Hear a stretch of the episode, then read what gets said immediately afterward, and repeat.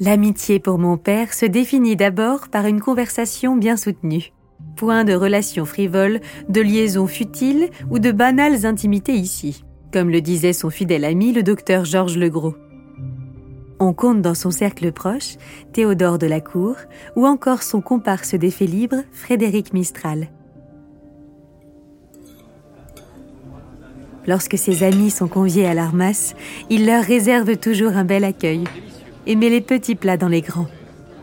Longtemps après les retrouvailles, cette fine équipe aime se rappeler les menus fameux, parfois si originaux que mon père leur sert. Venez, je vous attends.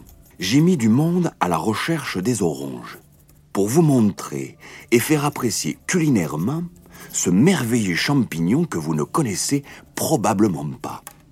Fin mycologue, il ne se contente pas de leur faire goûter des espèces comestibles rares, mais également des champignons dits vénéneux dont il avait constaté que les habitants de Sérignan se nourrissaient.